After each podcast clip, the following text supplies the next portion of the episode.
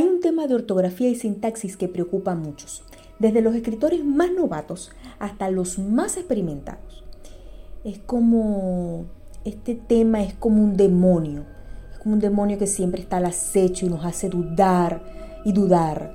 Es tan demoníaca esta duda que la Real Academia Española le puso nombre.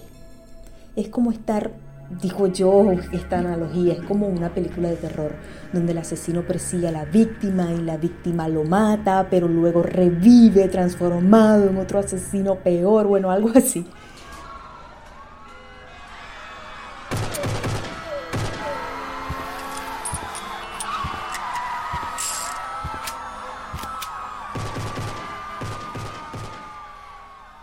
Es todo un drama, pero bueno, no es para tanto.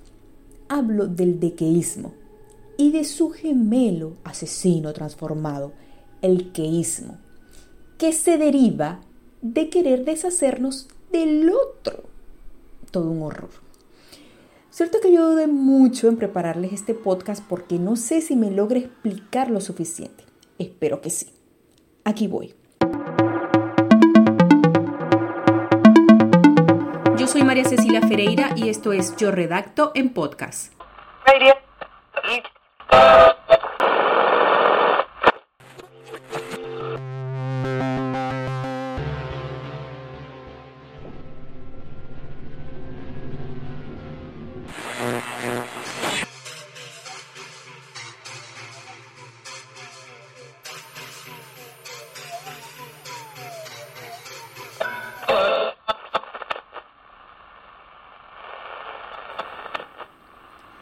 Comencemos por el primer demonio, el dequeísmo.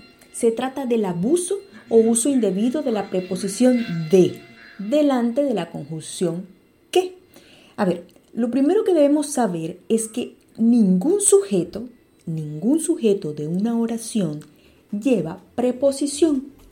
Ninguno. Vuelvo a decirlo. Ninguno, ninguno, ninguno, ninguno, ninguno. El error lo detectamos cuando alguien dice, por ejemplo, me alegro de que sean felices. Ninguno. O me preocupa de que aún no hayas llegado. Otra forma incorrecta. Ninguno. Es posible de que llueva mañana. Vamos a ser sinceros, se oye horrible. Y escrito ni se diga. Para esto recuerden lo que les he dicho en entregas pasadas que hay que echar mano de los correctores ortográficos cuando escribimos y editamos nuestros, nuestros textos. En Google Drive, por ejemplo, que es mi editor de textos preferidos, ya a mí no me gusta nada el Office ni lo uso, este tipo de errores suele marcarse en color amarillo, así que será mm, fácil detectarlo si incurres en un error de este tipo. Recuérdenlo con el color amarillo. Los, errores ortográficos que tienen que ver más con la falta de, acentuación o que faltó una S, qué sé yo. Esos, esos errores ortográficos eh, Drive los corrige o los resalta en rojo. Estos de sintaxis son en amarillo. Hay otro tipo de confusiones que nos llevan a cometer el error del dequeísmo con los verbos que son de pensamiento. Estos son, por ejemplo, obviamente pensar, creer, opinar, desear, etc. Hay muchos otros. Entonces es incorrecto cuando decimos, pienso de que deberíamos dejarlo hasta aquí. Deseo de que llegues a tiempo. He oído de que te casas pronto. Ten en cuenta que en estos casos el complemento directo de una oración nunca va precedido de esta preposición. También hay frases comunes que corresponden, corresponden a las locuciones conjuntivas que no tienen por qué llevar la preposición. Por ejemplo, a no ser de qué. Lo correcto es decir a no ser que. Eh, otra locución es a medida de que. Se oye con frecuencia esa expresión. Lo correcto es decir a medida que. Otra es una vez de que. Lo correcto es decir una vez que. Solemos cometer el error cuando usamos esta preposición en lugar de otra, como por ejemplo la preposición en. Este es un ejemplo. Me fijé de que llevaba unos zapatos bonitos insistieron de que me fuera con ellos. En estos casos yo suelo hacer un ejercicio en voz alta que me indica cuál es la forma correcta de decir algo o pronunciar algo y es usar precisamente las palabras algo y alguien. Algo, por supuesto, es un objeto y alguien es una persona. Esto nos ayuda a definir la correcta, la correcta acción de un verbo y por lo tanto lo más seguro es que te dé pista de cuál es la preposición adecuada para usar. En el ejemplo que mencionamos anteriormente, me fijé de que llevabas unos zapatos. ¿Qué es lo correcto? ¿Fijarnos de algo o alguien o fijarnos en algo o en alguien? Obviamente en. Entonces, ¿cuál es la forma correcta? Me fijé en que llevabas unos, unos zapatos. El verbo insistir. Ellos insisten en algo o ellos insisten en algo. Entonces lo correcto es decir, insistir en que me fuera con ellos. Esto es referente al ejemplo que dije anteriormente. Fíjense, estos errores que solemos cometer cuando hablamos no nos damos cuenta, no nos damos cuenta. Y lo peor es que quien los escucha tampoco, aunque puede que, que este no, no lo cometa cuando hable, o sea, el, el que lo oye y no lo, y no lo detecta, es posible que cuando esa persona habla no cometa el error. Simplemente parece que el cerebro lo ignora porque hablamos rápido. Estamos sumergidos en la conversación eh, con, con un amigo, un conocido, y es que ni siquiera lo detectamos.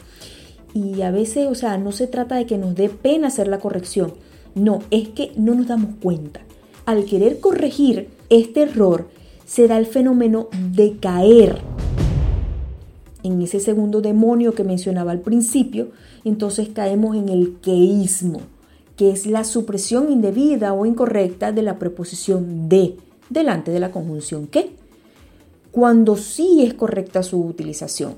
Uno de los casos más importantes, aunque hay otros, es cuando se usan los verbos pronominales, es decir, aquellos que cuando se conjugan en un pronombre reflexivo, eh, me, te, nos o se. Por ejemplo, alegrarse, preocuparse, dirigirme, negarnos, enfrentarte y así sucesivamente con estos verbos en, su, en su acción reflexiva, pronominal.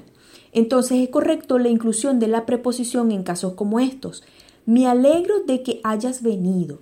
No me olvidé de que tenía que llamarte.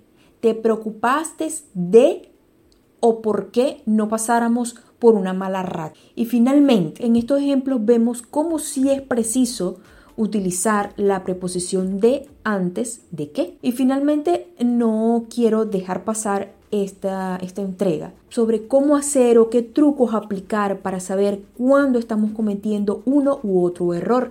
Y lo dice la misma Real Academia Española y es sencillo. Se trata de transformar el enunciado dudoso en interrogativo o en forma de pregunta.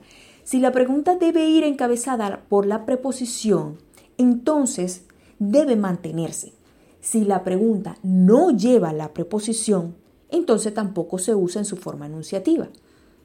¿De qué se preocupa? Por ejemplo, ¿se preocupa de qué? Entonces allí sí va la preposición. ¿Qué le preocupa? ¿Le preocupa qué? ¿De qué está seguro? ¿Está seguro de qué? ¿Qué opina? ¿Opina qué? Entonces, cuando te haces las preguntas y te respondes, la respuesta siempre te lleva a averiguar con total certeza si la preposición va o no va en la oración. Nada chicos, espero sea de utilidad este material, que hayamos matado definitivamente esos demonios. Es difícil. A veces me llegan después de que yo los he matado y matado y, matado una y mil veces cuando estoy redactando, pues por allí quedan esos restos de demonio y pues hay que hacer estos trucos, hay que practicar. Eh, yo a veces parezco una loca hablando en voz alta, eh, leyendo mis textos en voz alta, eh, porque es la forma, es la forma más expedita de, de, de darte cuenta si realmente un texto está bien escrito o tiene errores. Si has cometido este error al hablar o a escribir, pues vamos a corregirlo. Y para quienes me escuchan y están claros, nunca está de más refrescar un poco lo que ya, lo que ya sabemos. Entonces nada, espero que, que les sea de utilidad estos pequeños datos que les doy en esta oportunidad. Yo soy María Cecilia Ferreira y esto es Yo Redacto en Podcast.